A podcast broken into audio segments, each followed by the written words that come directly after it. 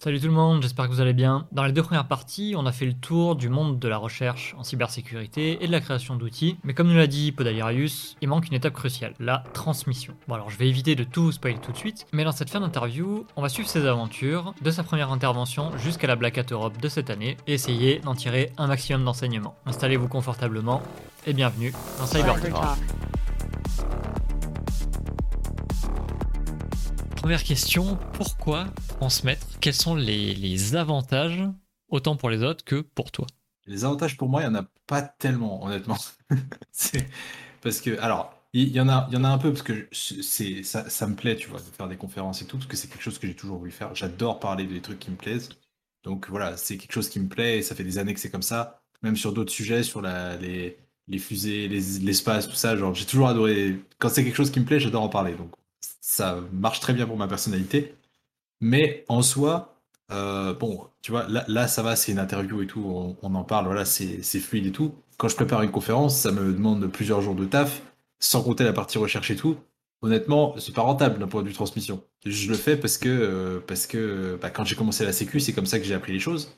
Et que pour moi, c'est juste logique que maintenant que j'ai le niveau, euh, vu que je peux le faire, il faut que je le fasse, quoi. Même si ça me prend du temps, et voilà.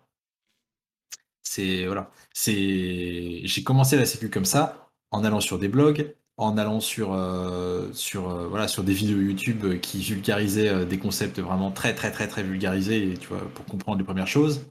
Donc c'est logique que pour moi maintenant que j'ai le niveau d'arriver sur certains domaines, parce que typiquement en Pawn, je me je m'aventurerais pas à expliquer des concepts, hein, parce que je connais les concepts de base, mais il y a déjà 700 000 vidéos qui expliquent ça. Les mmh. concepts très avancés des blind drops, des je sais pas quoi j'ai réussi à en faire un peu en CTF et tout, je vois à peu près comment ça marche, mais j'ai pas le niveau d'abstraction qui me permet de l'expliquer de manière claire, donc je m'aventure pas sur ce sujet-là. Les seuls trucs sur lesquels je fais des conférences, tout, c'est des sujets que je maîtrise, qui me plaisent et sur lesquels j'arrive à bien expliquer, quoi. Donc euh, voilà, maintenant que j'ai le niveau, c'est pour moi c'est logique de contribuer à la communauté comme c'est la communauté qui m'a aidé, quoi. J'ai un très très bon exemple de cercle comme ça, de boucle qui est fermé. C'est qu'il y a, bah, en 2009 et tout, quand j'ai commencé le développement, il y avait le site du zéro.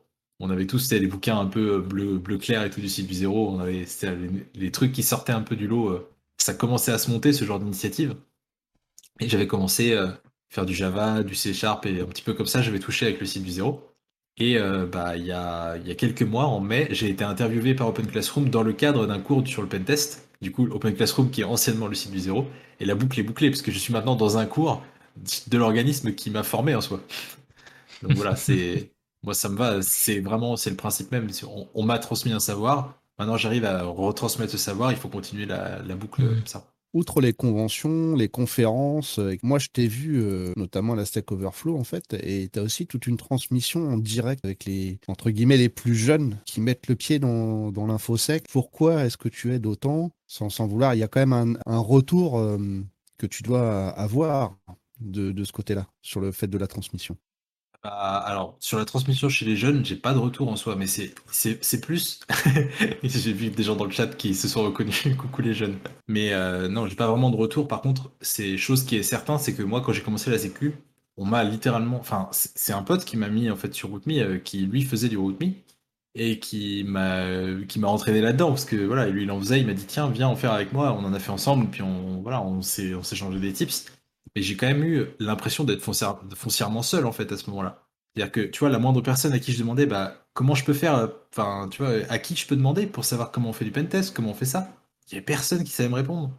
Et j'étais étonné. Alors, tu avais quelques interviews de personnes, mais c'était des, c'était des grands pontes qui sont là depuis 25 ans, quoi.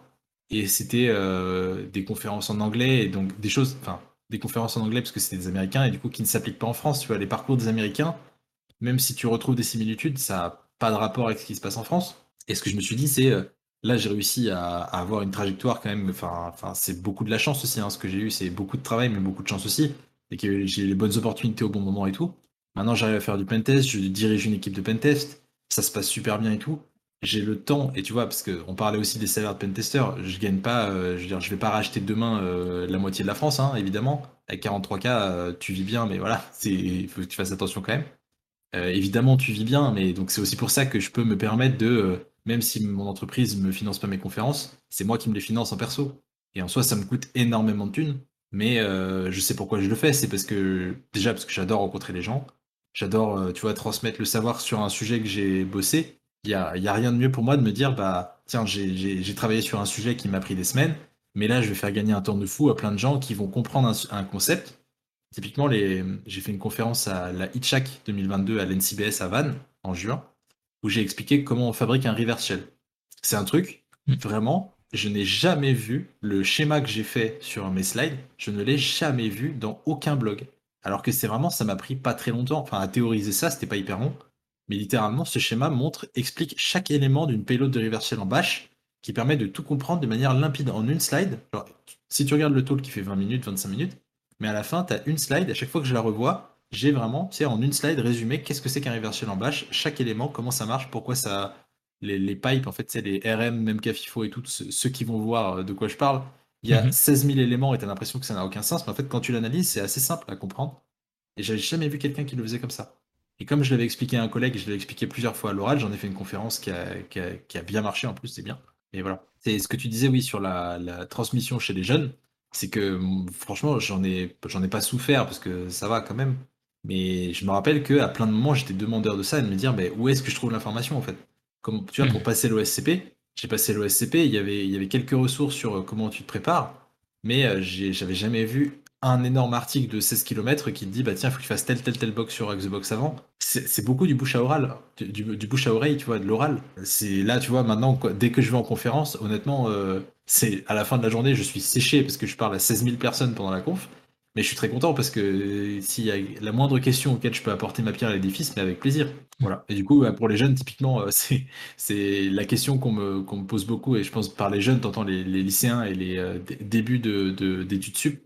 Très souvent, la, question, enfin, tous les gens que je rencontre qu'on stage là, la question qu'ils me posent, c'est Ok, bah, on fait quoi comme école pour faire de la sécu? Et je suis bien embêté pour leur répondre parce que j'ai un avis très tranché sur certaines écoles qui sont, qui sont pas des. Enfin, bref, qui ont, qui ont des modèles qui me semblent tout à fait. Euh, voilà. Euh, basés sur l'argent et l'argent l'argent et pas trop sur le diplôme à la fin. Il y a d'autres écoles qui sont très bien mais du coup qui sont très sélectives fatalement et en plus de ça, je le sais parce que je l'ai vécu, que euh, le souci, c'est euh, que il euh, n'y a aucune école en soi qui te prépare au métier de pentest en fait. Il y a des écoles qui te préparent plus ou moins. C'est sûr que si tu as fait HEC en commerce, bon, tu es plus loin du pentest que si tu as fait l'INSA Toulouse en informatique générale, tu vois. Bien sûr, c'est clair c'est voilà, es quand même plus ou moins, tu peux quand même plus ou moins t'orienter. Je, vois quelqu'un qui cite ma formation dans le chat qui dit TLSSEC Toulouse Sécurité, c'est la spécialité de cinquième année que j'ai fait à l'INSA Toulouse. Et voilà, tu as plusieurs formations qui sont, peuvent plus ou moins t'orienter vers de la sécurité. Mais ce que je dis à tous les étudiants, c'est en soi, alors, je mets des grands guillemets autour de ce que je veux dire, l'école importe peu. C'est vrai et c'est faux. C'est-à-dire que si tu fais. Euh, c'est pour ça, alors là, là je, vais lancer un, pavé dans la mare, mais si tu fais un RNCP niveau 7 ou si tu fais un bac plus 5, euh, même si les écoles qui te proposent un RNCP niveau 7 te disent t'inquiète pas, c'est la même chose, tu le verras très vite au bout de quelques années de rémunération que non, ça n'est pas la même chose parce que les entreprises euh, te bloqueront dès qu'elles pourront en fait parce qu'un RNCP est un diplôme voilà qui est pas est pas du tout d'un niveau d'un bac plus 5 même si c'est ce qui est dit par ces écoles. Il faut faire attention à ça. C'est pour ça que je le dis à tous les jeunes. Hein. Faites attention parce que voilà, RNCP, attention, euh, plafond de verre que vous allez euh, vous allez vous lever, vous allez vous cogner dessus. Même sans parler de, plafond de verre, euh, les titres RNCP, tu as quand même beaucoup moins de contrôle sur, euh, sur ce qui est fait dans les écoles et tu le payes plus ou moins à un moment. Donc euh, j'appuie totalement ce que tu dis et bah, pour le coup, moi j'ai payé, j'ai payé le prix fort dans certaines de mes formations et ouais. Faire attention, alors je, je dis pas que toutes les nouvelles écoles de sécurité sont des scams, bien au contraire. Je trouve ça très bien qu'il y ait des initiatives qui se lancent de partout. Franchement, c'est super, tu vois. C'est très bonne, très bonne chose. Il faut qu'il y ait des écoles en cybersécurité parce que c'est un domaine où vraiment il n'y a pas, enfin, il y a entre guillemets pas de formation. Il y a des formations, mais pour moi elles sont pas assez poussées parce que là où on a ingénieur généraliste ou informatique générale, on fait quand même beaucoup de programmation et tout. En cybersécurité, souvent c'est les quelques derniers mois de ta formation, la spécialité de fin d'études. Mmh. T'en fais pas beaucoup en fait. Et les écoles qui, sont, qui font beaucoup de sécurité, il y en a très peu, il y en a de plus en plus heureusement. Il y en a qui sont plus ou moins basés euh, sur euh, l'argent, c'est-à-dire qu'il y a des écoles qui se sont basées et le modèle économique c'est pas l'étudiant. Hein. Donc euh, c'est pour ça que je vous dis faites attention, vérifiez bien que c'est des écoles qui sont, qui sont accréditées, qui peuvent délivrer un diplôme. RNCP, faites attention parce que les RNCP, déjà il y a plusieurs niveaux, donc faites attention au niveau du RNCP. Faites attention parce que un RNCP niveau 7, ça ne vaut pas un bac plus 5, malgré ce qu'on vous dit. On est... Souvent ces écoles-là, j'ai beaucoup, je sais très bien ce qui s'est dit aux journées portes ouvertes de toutes ces écoles. Il y a une, école euh, que j'ai en tête qui a, qui a dit à des personnes aux journées portes ouvertes Non, mais vous savez, les prépas, ça sert à rien. Non, les, prépas, tu sais, les prépas d'école d'ingé, les prépas classiques et tout, vous savez, ça sert à rien, vraiment. Euh, faut mieux faire de la cyber direct. euh, un, RNCP niveau 7, ça vaut pareil qu'un bac plus 5. Bon, euh, spoiler alerte, les personnes qui ont monté ces écoles et qui ont mis des budgets faramineux derrière, il y en a aucun qui a un RNCP niveau 7. hein. Donc, si vous voulez aller loin dans la sécu, si vous voulez pas vous, vous, cogner le front sur un plafond, faites attention à ça, renseignez-vous bien, discutez avec des gens qui sont dans ces écoles. Alors, même si euh, les idé- idéalement pas des étudiants qui viennent de rentrer dans l'école parce que souvent ils sont pas objectifs, mais des étudiants qui ont passé 2-3 ans dans l'école, ça vous permettra d'avoir une vraie vision objective de, de l'école. Parce que ceux qui viennent de rentrer, généralement, ils sont encore hype par l'école et par le discours public qui a été fait pendant les journées portes ouvertes et tout. Mhm. Si je prends l'exemple euh, des écoles de développement qu'on connaît maintenant avec les piscines, tu vois, 42, Epitech, tout ça, les piscines, c'est un très bon exemple. Tu prends quelqu'un qui va rentrer, qui se dit Ouais, trop bien, je suis un warrior et tout. Tu prends quelqu'un qui vient de finir la piscine, il a pas la même, il a pas, il a pas la même avis sur l'école. hein. Ils sont pas dans les mêmes états, les étudiants.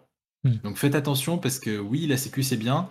Maintenant, il y a plein de moyens d'y arriver. Et euh, si vous faites une école d'ingé euh, informatique ou si vous faites une école d'ingé sécu ou quoi, vous pouvez y arriver tout, tout pareil en fait. C'est moi ce que je vois dans mes équipes, je préfère. J'ai j'ai recruté il y a pas longtemps un, quelqu'un qui faisait une reconversion professionnelle, qui avant était poissonnier et euh, qui maintenant fait du pentest. Et tu vois, il a pas, il a pas un diplôme d'ingé en sécurité et c'est pas grave, tu vois. Il a le niveau en pentest, je le prends en pentest, y a pas de problème. Est-ce qu'il est particulièrement doué pour le phishing? Oui, Ah. j'aime bien cet humour. Allez, Ça voilà. Désolé, il fallait que je la fasse. Elle est bien. Et voilà, c'est juste pour vous dire qu'il y a plein de moyens de rentrer dans, en cybersécurité. Et d'ailleurs, la cybersécurité, c'est extrêmement vaste. Il y a, euh, comme une amie le dirait, il y a les gens qui font les papiers, donc qui font la gouvernance. Et il y a les gens qui font la technique côté, euh, bah, que ce soit euh, architecture réseau ou que ce soit pentest, ou voilà, il y a plein, plein, plein de choses. Il y a de la recherche aussi. Les métiers de la recherche, un jour, j'espère, seront démocratisés et ce sera, ce sera plus classique. Ne vous faites pas avoir par les discours des écoles. Vérifiez bien ce qu'elles proposent. Il y a des écoles qui sont sûrement très bien. Mais pour l'instant, euh, quand il y a des écoles qui sortent de terre, qui ont des millions d'euros de budget de communication à matraquer pendant 12 mois avant de faire leur première promo, euh, le modèle économique, c'est pas l'étudiant. Donc faites attention quand même. Parce que voilà. Très, très bien. Le, le message est passé, je crois. non, mais c'est vrai, c'est important de le rappeler euh, de toute façon. Tous les choix que vous ferez sont bons, mais juste faites votre choix éclairé. Demandez le maximum d'infos Mhm. avant. Voilà. Je, pense que la, la, hum, à mon avis, en tout cas, la, clé dans ce que tu as dit, c'est euh, aller prendre des avis chez les anciens élèves, anciens élèves, et, euh, et j'ajouterais même le faire avec plusieurs élèves en fait, avec des gens avec qui ça s'est bien passé et d'autres avec qui ça s'est euh, mal passé. C'est, euh, enfin, de toute façon, quand vous forgez un, avis, il faut pas regarder euh, que ce qui vous arrange, hein, sinon forcément ça se passe mal. en parlant de donc de, de contenu de transmission, est-ce que tu as des alors des écoles, on a compris, des, médias, des cours ou, ou- ou des formateurs que tu apprécies particulièrement et que, et que tu recommanderais? Il y a plein de choses. Alors, donc dans les médias, ça va rejoindre un peu ce que je voulais dire par rapport à la veille. C'est il y a beaucoup. Alors, il y a beaucoup de choses. Déjà, pour se former, il y a bon, TryHackMe, RootMe, Hack the Box. Les plateformes de challenge, c'est la base pour se former. Il y a toutes les choses quand on démarre en sécu sont hyper bien faites. Euh, typiquement sur TryHackMe, alors sur sur je fais une petite parenthèse parce que il y a, ça dépend des challenges. Il y a des challenges avec plus ou moins de ressources. Sur TryHackMe, il y a beaucoup de liens externes qui vont vous dire bah tiens, vous voulez apprendre une nouvelle vulnérabilité, il y a un challenge dédié et il y a souvent des liens externes qui vont taper sur les bonnes ressources et tout. Sur RootMe, c'est la plupart du temps c'est le cas, il y a certains challenges où c'est un peu voilà, ça et je sais qu'il y a beaucoup de gens qui m'ont fait des retours à ce propos en me disant bon voilà, t'as un challenge de bash, tu dois exploiter du bash, t'as le manuel de bash de 800 pages. Euh, bon, t'es pas plus avancé quoi finalement. c'est rigolo hein, mais voilà. Euh, donc ça c'est c'est une très bonne très bonne ressource quand tu commences. Et j'ai oublié la suite de ta question. C'était quoi déjà? Ça, ça pouvait être, alors là tu nous cites des, des, des plateformes, ça peut être Ouais. des cours ou des formateurs que tu as particulièrement appréciés, ouais. Dans les cours que je peux recommander, il y a les deux cours Open Classroom dans lesquels j'étais intervenu là récemment. C'est la première fois où il y a un cours de pentest sur Open Classroom, mais de pentest vraiment technique. Et j'en ai discuté beaucoup avec le, le créateur justement qui est, enfin pas, pas le créateur euh, du cours, mais le, le gars en gros qui a, qui a, qui a poussé ces initiatives là. Et euh, on en parlait ensemble. Et en fait, il y a un cours sur Open Classroom qui s'appelle, euh, alors il y a Pentest Active Directory et Pentest Web, ces deux là qui viennent de sortir, qui sont, qui datent de août septembre à peu près. Et dans le pentest web, typiquement, tu as toute la méthodologie, rapport, réunion de restitution, qu'est-ce que tu fais, comment tu cadres une mission, toute cette chose-là que tu ne vois jamais sur la plateforme. Sur Rootme, sur TryHackMe, bah, tu as la technique, ça, la technique, il n'y a pas de souci, mais toute la section managériale et comment tu crées, comment tu fais une mission de pentest en soi, tu l'as jamais. Donc là, ça, il y a ça, ça c'est super. Euh, le cours euh, Pentest Active Directory, il a été écrit par euh, Pixis, Romain Benz, qui est quelqu'un que j'admire grandement parce que ça fait, très longtemps qu'il fait des articles super cool et très très bien expliqués sur le sujet de Windows. Il a un site qui s'appelle Hackendo, ou bah, littéralement, ou Hackendo, je sais, je sais jamais s'il faut dire le do ou le do, mais voilà, qui, explique très très bien plein de concepts et qui est encore, qui est encore une référence. hein, et beaucoup de gens, ils voient ce site depuis des années, ils savent très bien, voilà, c'est une référence pour plein d'explications euh, qui sont très bien faites. Il y a, hum, les, les majeures sources que j'avais utilisées quand je m'étais formé, c'était des blogs perso, donc comme Hackendo, des, alors des cours, il n'y avait pas le cours d'Open Classroom à l'époque, il y avait surtout les challenges RootMe et tout, qui peuvent t'aider, euh, des write-up, alors ça oui, ça, si vous voulez vous auto-former, allez sur des GitHub, il y a des GitHub qui répertorient tous les write-up de, je sais pas, 16 000 CTF depuis euh, 2004, tu vois. Allez voir là-dedans parce que des fois vous allez trouver un CTF euh, avec, euh, je sais pas, une technique qui vous intéresse, vous allez creuser le sujet et puis vous allez avoir des infos. Donc c'est pas mal. Niveau conférence, c'est vrai qu'on n'en a pas trop parlé, mais donc tu, tu nous as dit tu, tu vas à la Black Hat, donc on, on peut aussi euh, on peut aussi dériver là-dessus. Est-ce que tu peux nous citer bah, les, les grandes conférences, on va dire que tu que tu suis toi et partir sur la Black Hat? Je suis pour la partie recherche et la partie technique, je suis beaucoup la donc Black Hat. Quand je dis Black Hat, c'est le groupe Black Hat, parce qu'il y a Black Hat Europe, USA, Asia, Middle, Middle, Middle East, Africa, il y en a cinq, je crois. Donc, je suis en train de démarrer un bingo, je pense que vous voyez où je veux en venir. Voilà. je laisse ça là, hein. on verra dans les prochaines années ce que j'arrive à faire, mais il y a un bingo qui est en train de se créer. Et euh, j'espère un jour arriver à toutes les faire. Et Black Hat et DEFCON, c'est euh, pour moi, c'est peut-être les conférences qui ont les niveaux techniques les plus élevés au monde. Donc la Black Hat Europe, c'est euh, c'est la deuxième plus élevée après la Black Hat USA. La Black Hat USA, c'est vraiment euh, genre le requirement pour faire un talk à la Black Hat USA, c'est d'en avoir fait un à la Black Hat Europe avant. Ou euh, dans les autres Black Hat. Mais tu ne peux pas publier si tu n'as pas déjà fait un talk ailleurs. Donc c'est déjà, tu vois, c'est un niveau d'entrée, c'est l'ultime level, c'est le top 1 de Fortnite, quoi. Et que ce soit Black Hat USA ou DEFCON USA, mais en tout cas celle-là à Las Vegas, c'est le voilà, c'est le top 1 du monde de la sécurité. Si un jour je fais ça, alors là, je, je- je suis je suis content. mais euh, voilà, il y a plein de conférences. Donc ça, c'est les conférences les plus les plus incroyables, qui sont extrêmement reconnues et sur le CV, parce que présenter un talk là-bas, c'est pas donné à tout le monde et il y a vraiment très peu de gens qui le font. Sur le temps perso, euh, dans l'histoire de la Black Hat, je crois que c'est jamais arrivé. Donc je suis content, on va voir. Hein. J'ai pas fini l'expérience, ça, ça finit le, le 8 décembre, donc j'attends d'arriver jusqu'au bout. Et voilà, ça n'est jamais arrivé pour l'instant. Donc euh, voilà, ça c'est chouette. Et ces conférences-là, le problème, c'est qu'elles ont un ticket d'entrée extrêmement cher. Parce que pour aller à la Black Hat Europe, le... donc, moi j'y vais en tant que conférencier, donc euh, c'est la Black Hat qui me rembourse du coup mon billet d'entrée. Mais si tu veux y aller en tant que, que visiteur, là où une conférence française c'est entre 50 et 200 euros en fonction des conférences, le billet d'entrée, la Black Hat c'est 1855 euros. Sans l'hôtel, sans rien. Tu vois? Donc le ticket d'entrée, il fait très mal. Du coup, euh, pour les étudiants, il y a, un système de scholarship qui vous permet de, de, de demander en fait à ce que la Black Hat vous offre le billet. Donc ça veut quand même dire que vous avez les frais de transport et tout à payer, hein, bien évidemment.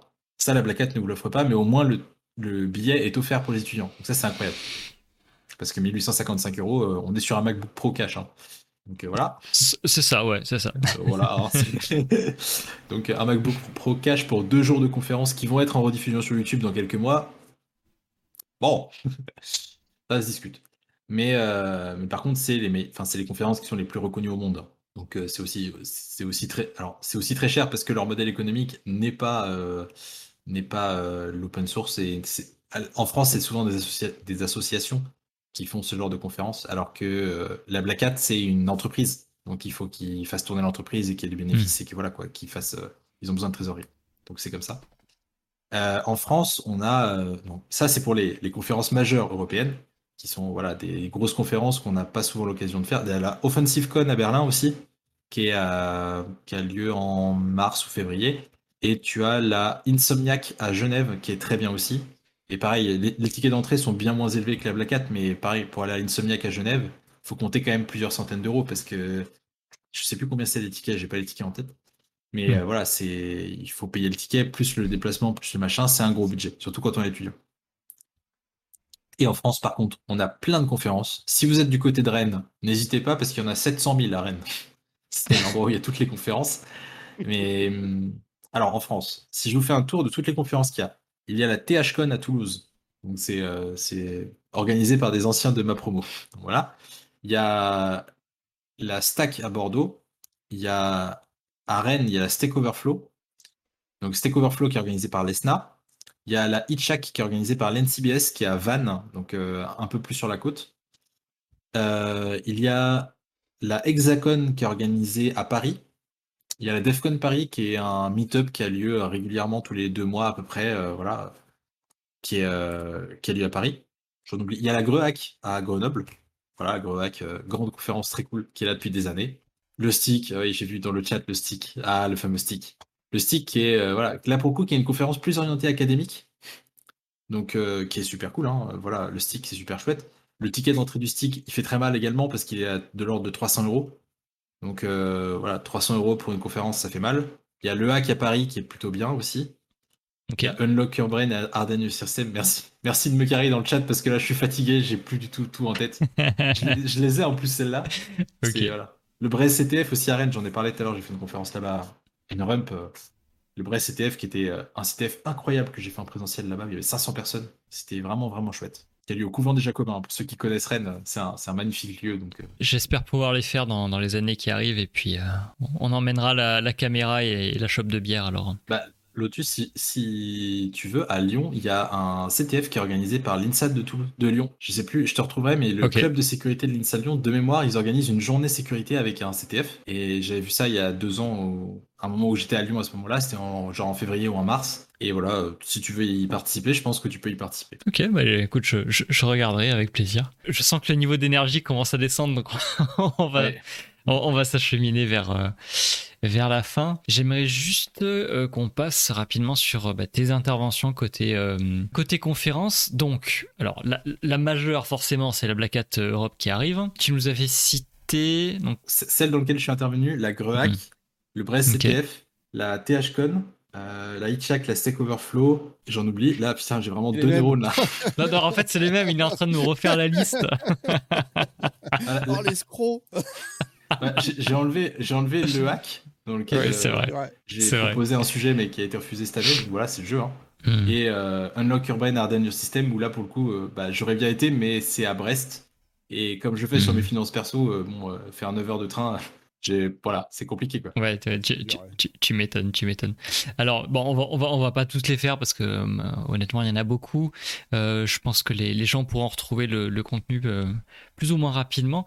Euh, Est-ce que tu peux juste nous dire quels étaient les sujets de tes interventions? J'avais noté Gre, euh, Grehac, ouais, et, euh, et Brest CTF. Grehac, c'était euh, c'était un sujet assez rigolo parce que j'avais alors donc dans la VM Python, quand vous utilisez le Python, il y a des objets. Quasiment tout est un objet en Python. En, termes de programmation, tout est un objet et possède des propriétés, des fonctions, des trucs comme ça. Et pour appeler ces propriétés, tu fais l'objet point euh, le la propriété, la fonction, ce que tu veux appeler. Et en gros, moi j'avais utilisé les fonctions internes de Python euh, qui sont les fonctions d'introspection qui permettent de savoir qu'un objet a des enfants, en gros, a des propriétés, des fonctions, des choses comme ça, pour les lister et te, te déplacer dans l'arborescence de l'objet comme dans un graphe, en fait. Et du coup, j'avais écrit tout un, tout un système de fonctions qui me permettait de partir d'un module, donc d'un objet Python qui est un, comme un, objet, un autre objet. Quand tu fais import Jinja2, Jinja2 est un Mhm. module. Et de partir de cet objet que tu viens de créer en faisant import Jinja2 pour lister tous les chemins vers toutes les autres fonctions et en l'occurrence tous les autres sous-modules. Par exemple, dans Jinja2, tu as jinja2.utils.os, et ben tu vas trouver le module OS qui est importé dans le sous-module utils de Jinja2.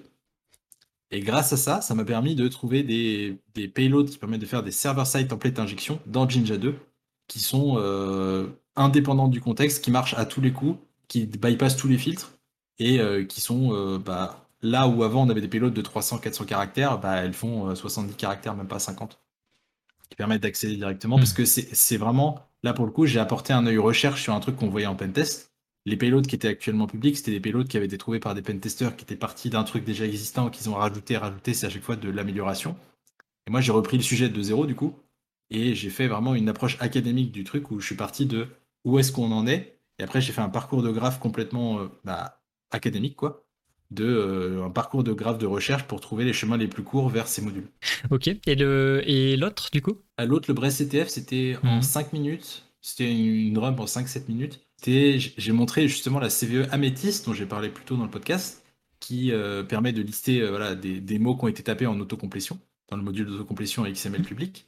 J'ai montré comment tu peux utiliser ça et euh, les statistiques des mots de passe, genre REN35, pour rentrer dans un système d'information uniquement depuis l'extérieur, sans exploiter de vulnérabilité réelle d'exécution de code, mais juste avec des informations publiques de l'entreprise. Et alors, il me semble que ces deux interventions, on peut les on peut les retrouver, non?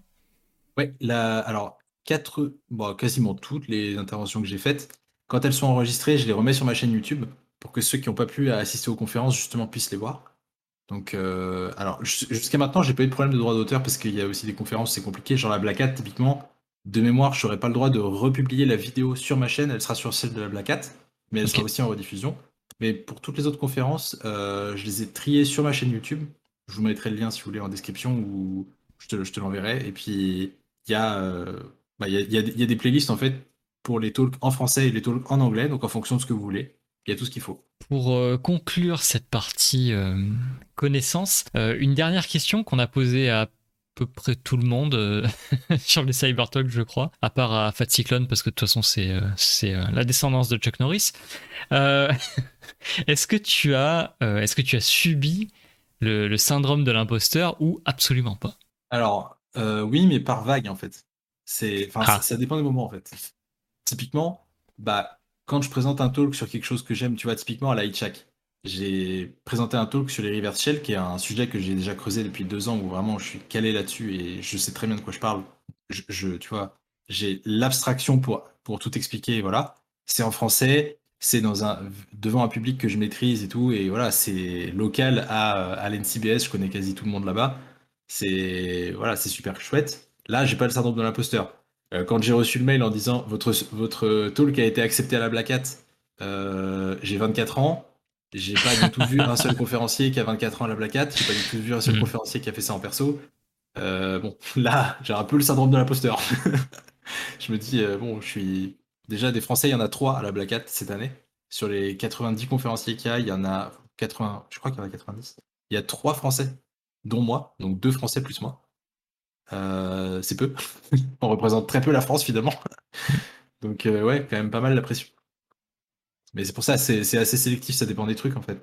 C'est sur, sur les projets GitHub, j'ai pas le syndrome de l'imposteur parce que moi je fais mes trucs et puis bah, si ça marche, ça marche, ça marche pas, tant pis. Et moi je suis content de ce que j'ai fait et puis voilà. Sur les conférences, euh, quand tu te lèves et que tu vas devant euh, 500, 1000, 2000 personnes, bon là, c'est la pression est autre quoi. C'est le track comme sur un spectacle en fait. C'est entre guillemets rassurant, on va dire, que ça arrive à tout le monde au final. C'est ce qu'on constate, hein, euh, peu importe les personnes à qui je, je parle, j'ai l'impression que euh, peu importe le niveau que tu peux atteindre, t'as toujours un moment, un- ce syndrome qui arrive. Et c'est vrai que du coup, pour des débutants, entre guillemets, c'est rassurant de voir que, que ça arrive à tous les niveaux. Moi, je, si je peux vous donner un, un- un petit conseil, c'est généralement, c'est quand vous n'avez pas le syndrome de l'imposteur que c'est un problème. Parce que quelqu'un qui n'a pas Ah. le syndrome de l'imposteur, c'est quelqu'un qui va être. Enfin, il y, a- il y a des gens en, cy- en cybersécurité ou d'autres dans d'autres domaines hein, qui n'auront pas le syndrome de l'imposteur, qui peuvent parler sur tout et n'importe quoi, changer de sujet comme ils veulent et tout, qui savent pas ce qu'ils disent. Des fois, ils disent n'importe quoi. Ils auront aucun problème, tu vois. Ils iront parler sur tous les plateaux parce que vu qu'ils n'ont pas le syndrome de l'imposteur, ils sont hyper sûrs d'eux et ça passe tout seul. C'est pour ça que, bah, en soi, si vous commencez à avoir le syndrome de l'imposteur, c'est que généralement vous avez assez de niveau pour vous rendre compte de vos propres connaissances. En fait, vous, verrez, si il y en a qui vont voir de quoi je parle, mais il y a une courbe de la connaissance. Quand on, quand on commence, on voit la montagne, on voit tout ce qui nous reste à apprendre.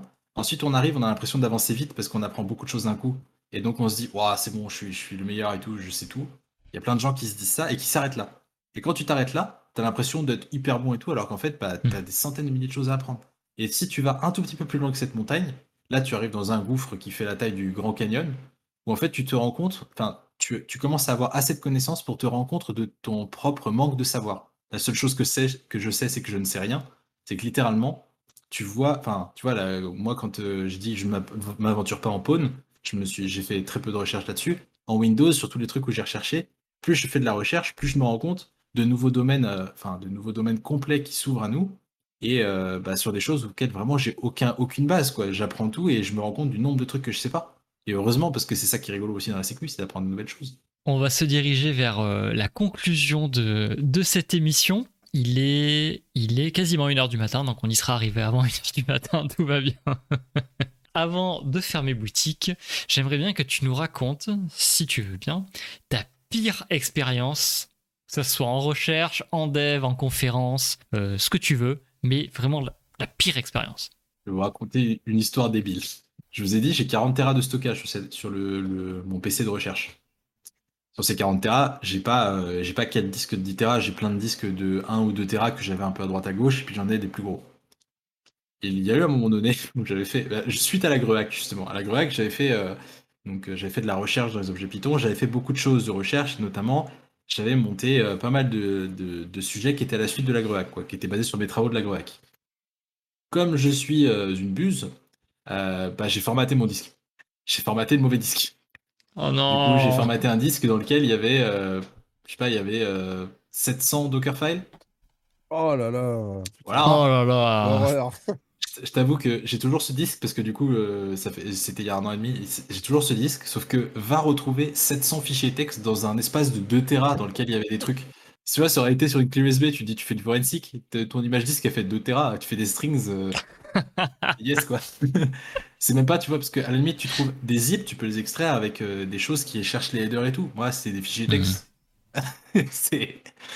Donc là, ouais, là, typiquement, ma pire expérience, c'est d'avoir passé euh, plusieurs semaines sur euh, des recherches, d'avoir oublié d'en backup une partie et d'avoir supprimé un disque complet. Je l'ai pas, je l'ai pas DD0, j'ai pas réécrit bit à bit le truc. Par contre, j'ai formaté la table de partition et j'ai tout baisé quoi. Surtout, faites attention quand vous faites des formatages, euh, changer SDB en SDA, ça peut vite, ça peut vite se passer. se tromper de disque, euh, c'est pas cool. Pour l'anecdote, euh, je vous parlais tout à l'heure de, l'Amstrad, le PC, euh, le petit clavier là, que je vous ai montré, qui est le PC sur lequel j'ai commencé. Et j'avais réécrit un langage de programmation ésotérique qui avait la puissance du langage basique de l'Amstrad. J'avais réimplémenté intégralement une VM qui permettait d'interpréter ce langage, un debugger, un langage complètement custom, des binaires complètement custom, qui faisait une interface graphique. Il y avait une interface graphique avec un petit écran et tout, on pouvait tracer des trucs et du son. Et j'avais ça sur ce disque et j'ai cartouché ce disque. Du coup, euh, voilà, je- j'ai vraiment, vraiment le seum, hein, finalement. hein. J'avais, là, pour le coup, au- autant les Dockerfiles, j'en avais auto-généré une grande partie, autant ce projet-là, Mm. j'avais peut-être euh, pff, euh, 60 heures de dev dessus. 3-4 week-ends, tu vois. Là, là, là, c'est l'horreur. Comme je, je fais le parallèle avec, euh, c'est, enfin, ouais, c'est genre deux trois vidéos foutues en l'air complètement. Quoi. C'est ah, quel Ouais. enfer. quel enfer. Ok, très bien. Bon, allez, euh, remonte-nous le moral maintenant. Euh, je vais te demander ta meilleure expérience, euh, le truc le plus positif, meilleure expérience que tu as eue. C'est une bonne question. Je pense que les premières conférences que j'ai faites, c'était des expériences incroyables. Parce que là, là je commence à avoir l'expérience. Donc, enfin, je commence à avoir l'expérience de plusieurs conférences. Donc, je commence à moins stresser et à plus kiffer. Mais les premières expériences, c'était vraiment. Enfin, les premières conférences que j'ai faites, c'était vraiment un, un pas dans le vide. Parce que, parce que en fait, euh, enfin, tu vois, les- tu, tu vois très peu de conférenciers, en fait. Tu vois, j'ai pas de conférenciers dans mes contacts. J'ai vu beaucoup de conférences. euh, parce que j'étais aussi, euh, quand j'étais étudiant, j'étais euh, recording crew à la EclipseCon Europe. Donc c'est, j'organisais en fait l'enregistrement des talks. J'avais une salle attribuée à moi et je devais installer le conférencier, enregistrer les talks et tout. Et du coup, j'ai pu faire des conférences internationales en, en Allemagne avec eux. Tu vois. Donc j'ai pu voir des trucs en tant qu'étudiant parce que j'étais, je faisais partie du staff de EclipseCon du coup, qui est le logiciel Eclipse Java, l'IDE Java. Donc j'avais déjà vu beaucoup de conférences et beaucoup de comment ça se passait, tu vois, même sans parler de sécu, tu vois, mais d'un point de vue euh, comment tu présentes un talk. J'avais aussi vu beaucoup du coup les talks, les choses qu'il ne faut pas faire. Tu vois, les choses où bah j'ai fait il y a pas longtemps un tweet en disant bah qu'est-ce que vous pensez des formats de talk? Parce qu'il y a des conférences qui encore proposent des CFP où c'est 50 minutes minimum. Et hum, ben, moi qui ai été- 50 50 Wow. minutes sur un talk en anglais et tout. Et j'ai, ce que, enfin, j'ai été staff dans beaucoup de conférences avec Lipscon. Franchement, euh, bah, du coup, j'étais staff en régie en arrière. Je voyais tous les PC des gens. Il y en avait à trois quarts qui suivaient pas. Parce que bah, 50 minutes, tu suis pas pendant 50 minutes un sujet, en fait. Ça n'existe pas. Donc, si c'est rediffusé et tout, c'est pas pareil. Mais la faire en live pendant 50 minutes pour la rediffuser, c'est pas, c'est pas logique. Surtout sur un sujet technique. Si c'est de la discussion, de retour d'expérience, ça passe. Si c'est sur un sujet euh, process Hmm. following euh, sur une architecture hyper spécifique, euh, tu vas perdre trois quarts de l'audience à la quatrième slide. hein. Mais voilà. Mais ma meilleure expérience, vraiment, je pense que c'est mes premières conférences où, alors j'étais stressé comme jamais. Alors j'avais un niveau de pression d'une taille de la Tour Eiffel, hein. parce Mhm. que là pour, le- là pour le coup, euh, la première, alors j'ai fait une première conférence qui n'était pas une vraie conférence, qui était une session poster au CNRS, au groupe de recherche des systèmes on chip, il y a plusieurs années, où j'avais présenté un, un projet qu'on avait fait à l'INSA, justement, à mon- dans mon école d'ingé. Et euh, ma première vraie conférence en sécu, c'était la GREAC. J'ai commencé par la GREAC. Et mine de rien, enfin la GREAC, c'est une très grosse conférence en France quand même. hein. Hum, hum. Donc euh, ça m'a fait bizarre parce que je me suis dit là quand même, euh, c'est la barre elle est, enfin là c'est, c'est tu vois c'est c'est haut, tu vois. Et la GREAC Ouais. c'était, je crois que c'était il y a un an, hein, je crois que c'était en 2021. Mm. Du coup, ça veut dire que là, dis-toi, un an et demi plus tard, non un an et un mois plus tard, je fais une Black Hat Europe. Du coup, j'ai fait mal. j'ai fait GREAC et là.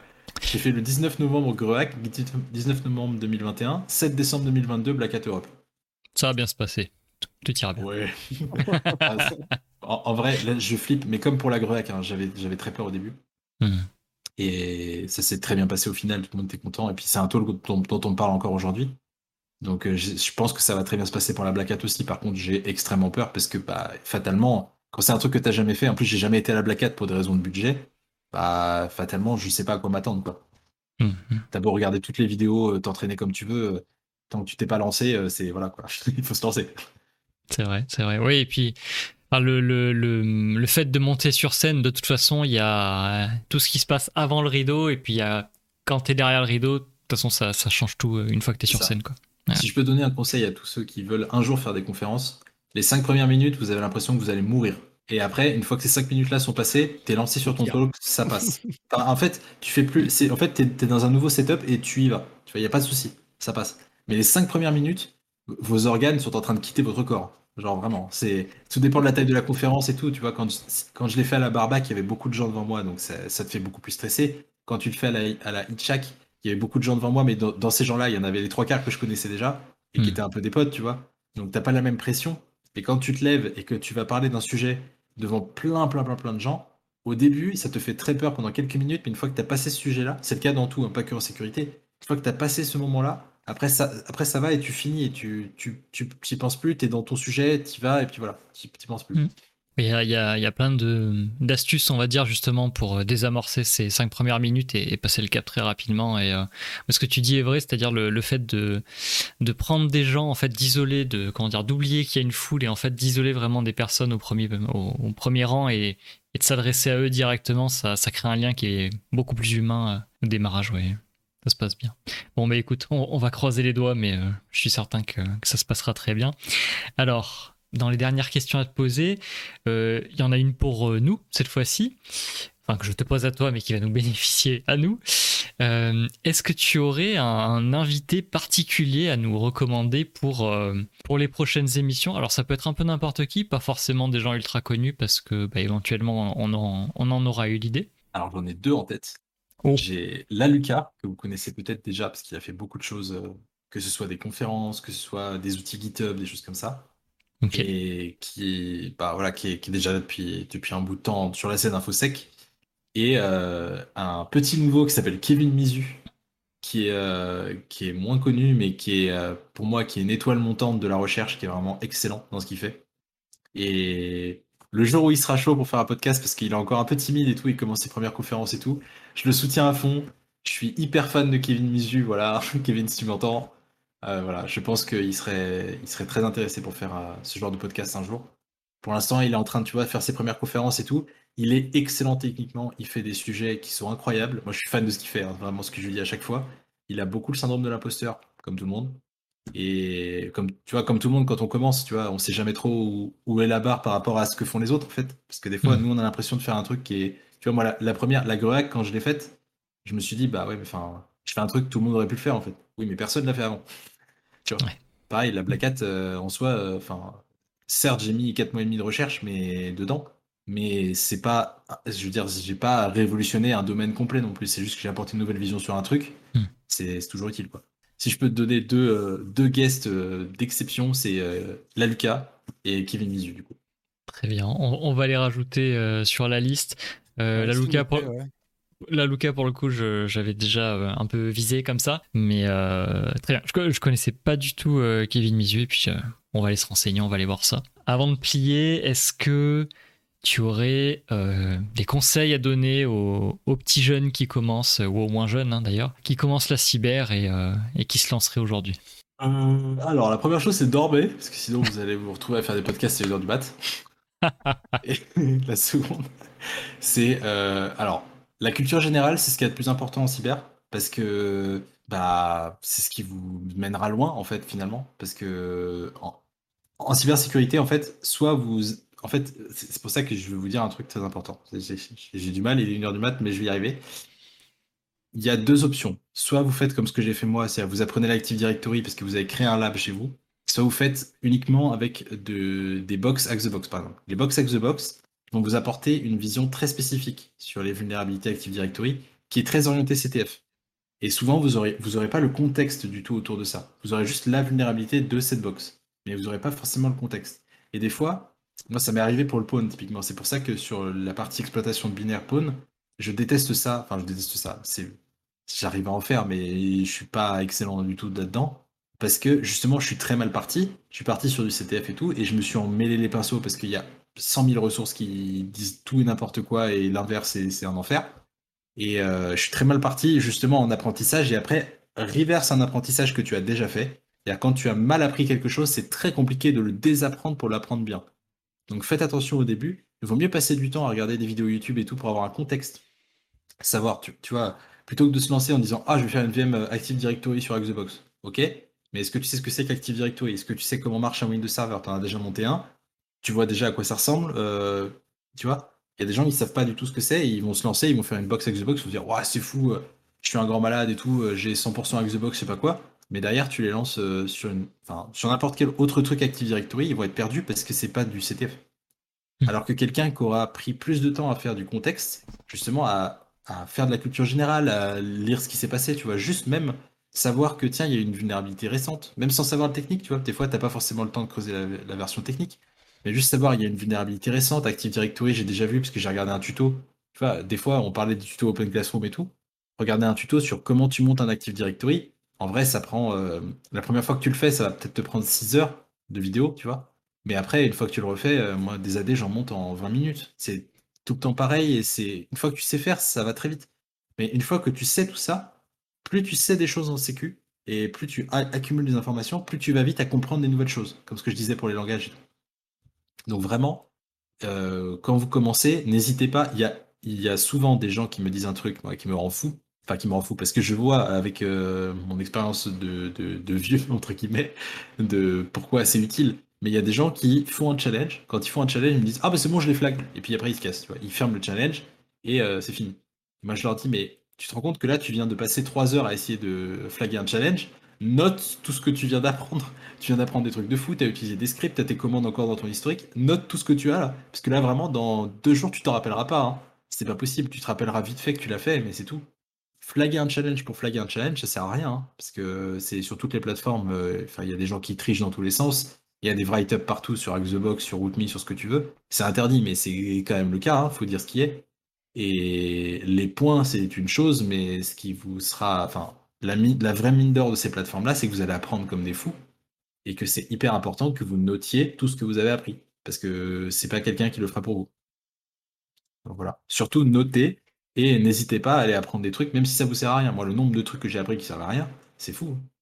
C'est, j'ai un nombre de, tu vois, typiquement, j'ai joué avec ce genre de trucs. Euh, jouer avec des disquettes floppy de 8 pouces, ça sert à rien en hein. Mais le fait de savoir ça, ça te, ça t'ouvre un champ des possibles. Tu vois, j'ai des liens sur euh, des PC que j'ai démontés qui sont des vieux PC des années 90 où je me suis dit, tiens, ok, c'est un, processeur Pentium MMX de tel truc, donc je revois cette structure-là dans d'autres trucs ma- maintenant, tu vois. C'est le fait d'avoir de l'historique, de savoir ce qui s'est passé avant, ce qui s'est passé autour, plus t'as de culture générale, plus tu fais des liens et plus t'apprends vite. Donc c'est hyper important. S'il y a un truc que vous, a un truc que vous pensez qui n'a pas d'importance, euh, apprenez-le quand même. Des paroles sages, on va garder ça. Eh bien écoute, on arrive à la fin de cette petite interview de 4h40. Parfait, 4h42 en plus, c'est beau. Je, je sais pas pour vous, moi j'ai passé un excellent moment, j'ai appris plein de choses. C'était absolument parfait. J'ai beaucoup aimé ce moment avec vous. Impeccable. Bah écoutez, on va aller euh, pouvoir se reposer tranquillement. Euh, merci à toutes les personnes qui ont assisté au, au live. On est encore 42, ce qui est euh, C'est incroyable là. n'importe quoi vu l'heure. C'est fou. Vous étiez resté quasiment 40 pendant 4h40. Ouais, c'est n'importe quoi, allez vous coucher là. Poda, est-ce que tu as des, des réseaux à partager, un site? Tu as un site, il me semble, qui référence tout? Ouais, ouais, et podalerius.net pour ceux qui veulent aller voir. Il y a, il y a plein d'articles techniques, il y a mes CVE dessus et puis il y a mes réseaux sociaux, GitHub, euh, voilà, tout ce qui peut vous être utile. On mettra tous les liens dans les descriptions euh, des podcasts, des vidéos, etc. Et puis écoute, euh, on, te, on te retrouve. c'est quelle date déjà la Black Hat? Le 7 et 8 décembre. On regardera. Euh, c'est retransmis en direct. Re- tu vois, on, par- on parlait du modèle économique de la Black Hat, c'est retransmis en direct pour la modique somme de 500 euros. Donc vous l'aurez en rediffusion après euh, sur YouTube. Très bien. Eh bien, on te retrouvera en rediffusion sur YouTube alors. ouais, c'est cher. Poda, merci beaucoup. Euh, quand tu veux pour la seconde, pour la seconde manche. Et puis, euh, bonne nuit à tous. Avec plaisir. Reposez-vous à bien toi. tous et à bientôt. Bye bye. Bye bye, ciao ciao.